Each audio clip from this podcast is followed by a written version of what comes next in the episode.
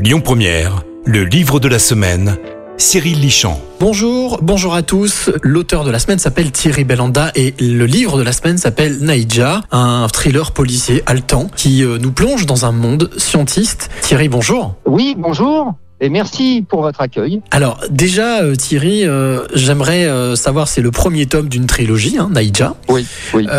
Qu'est-ce qui vous a donné envie de, de décrire sur cet industriel de l'agroalimentaire euh, retrouvé mortellement blessé, mais surtout aussi sur, euh, sur un environnement, on va dire, euh, allez, pas très très loin de ce qu'on peut connaître dans la réalité quand même. Vous avez raison. J'ai l'habitude de dire que quand j'ai écrit euh, ces romans, parce qu'ils sont trois en fait, celui-là, Neja est le premier des trois, comme vous l'avez dit, euh, c'était de l'anticipation. Aujourd'hui, ça n'en est déjà plus. Le monde qui est décrit dans Neja est non seulement à nos portes, mais euh, sous nos fenêtres en fait. Et ce qui m'en a donné l'idée, c'est simple. C'est parce que je considère vraiment qu'un écrivain, un vrai écrivain, il doit écrire le roman de son époque. Si euh, il écrit autre chose, il a le droit, mais euh, quand même, s'il a une mission, une tâche, c'est de, de dire la vérité de son temps. Voilà, de parler aux gens d'aujourd'hui de euh, la réalité d'aujourd'hui, qui a, à beaucoup d'égards est d'ailleurs éternelle, mais il se trouve qu'en ce moment, la question, les questions soulevées dans Neija, euh, n'est pas un ouvrage théorique, hein, qui est bien un, un roman d'aventure et d'action, de, de suspense intense, hein, sont cruciales et concernent chacun. Alors c'est très drôle parce qu'on on est vraiment dans une actualité très proche. On parle de groupes pharmaceutiques, on parle de conflits. Euh, vous avez parlé de vérité et il y a deux autres mots qui me semblent assez importants quand même dans votre roman.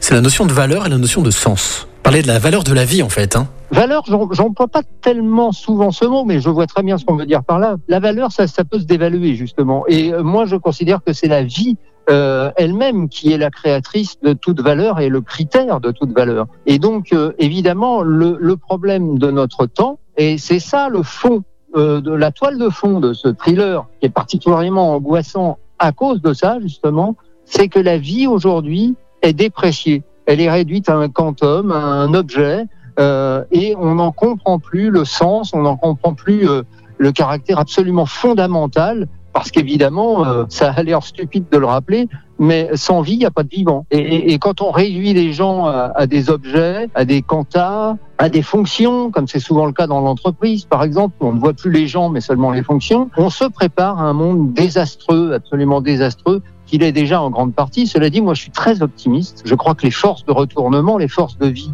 ont toujours déjà gagné. Le seul problème, c'est que peu de monde le sait. Vous le dites souvent que vous ne poursuivez qu'un seul but, montrer l'humanité nue dans sa vérité. Est-ce que vous avez la sensation euh, d'avoir atteint votre but justement avec euh, ce premier euh, numéro de cette trilogie? Alors, absolument pas. je dois le dire. Même si c'est marqué un but contre mon camp, je fais signe vers cet objectif de dévoiler vraiment ce que l'opercule de bien-pensance euh, de notre siècle dissimule à nos, à nos regards. Mais nos cœurs le sentent. Nos regards ne le voient pas, mais nos cœurs le sentent. Et effectivement, je fais signe dans cette direction. Maintenant, est-ce que j'atteins le but?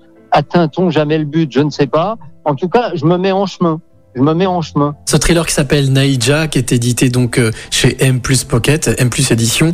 Euh, merci Thierry d'avoir été avec nous pour parler de ce premier roman. Eh ben, ça a été une joie, merci. Et nous, on se retrouve la semaine prochaine pour un nouvel auteur et un nouveau roman. C'était le livre de la semaine, Le plaisir de lire, avec M plus édition, maison d'édition lyonnaise.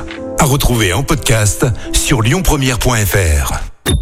Écoutez votre radio Lyon Première en direct sur l'application Lyon Première, lyonpremière.fr et bien sûr à Lyon sur 90.2 FM et en DAB+. Lyon Première